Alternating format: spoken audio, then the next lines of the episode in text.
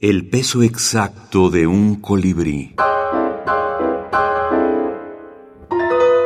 Libros de la minificción. Casa de Muñecas. Patricia Esteban Erles.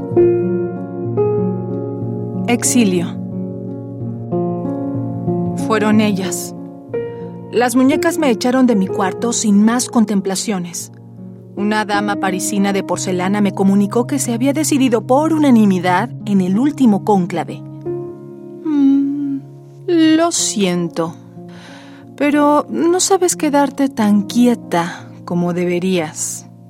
No eres lo suficientemente eterna.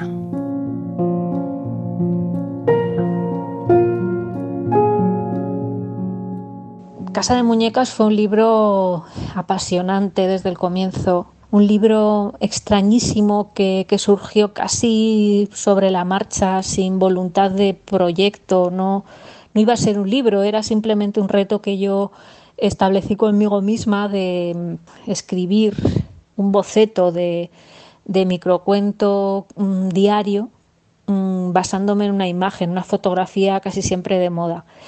Em, me gustaba mucho analizar la, fotografía de, determinados eh, artistas. Soy muy fan de Diane Arbus, por ejemplo, y, me interesaba eh, buscar en, los fotógrafos de moda esa muñequización que hacían de la mujer, ¿no? ese tratamiento de la mujer casi como un objeto bonito, pero pues estático, eh, sin voluntad, sin, sin eh, capacidad de, moverse o de actuar de forma autónoma.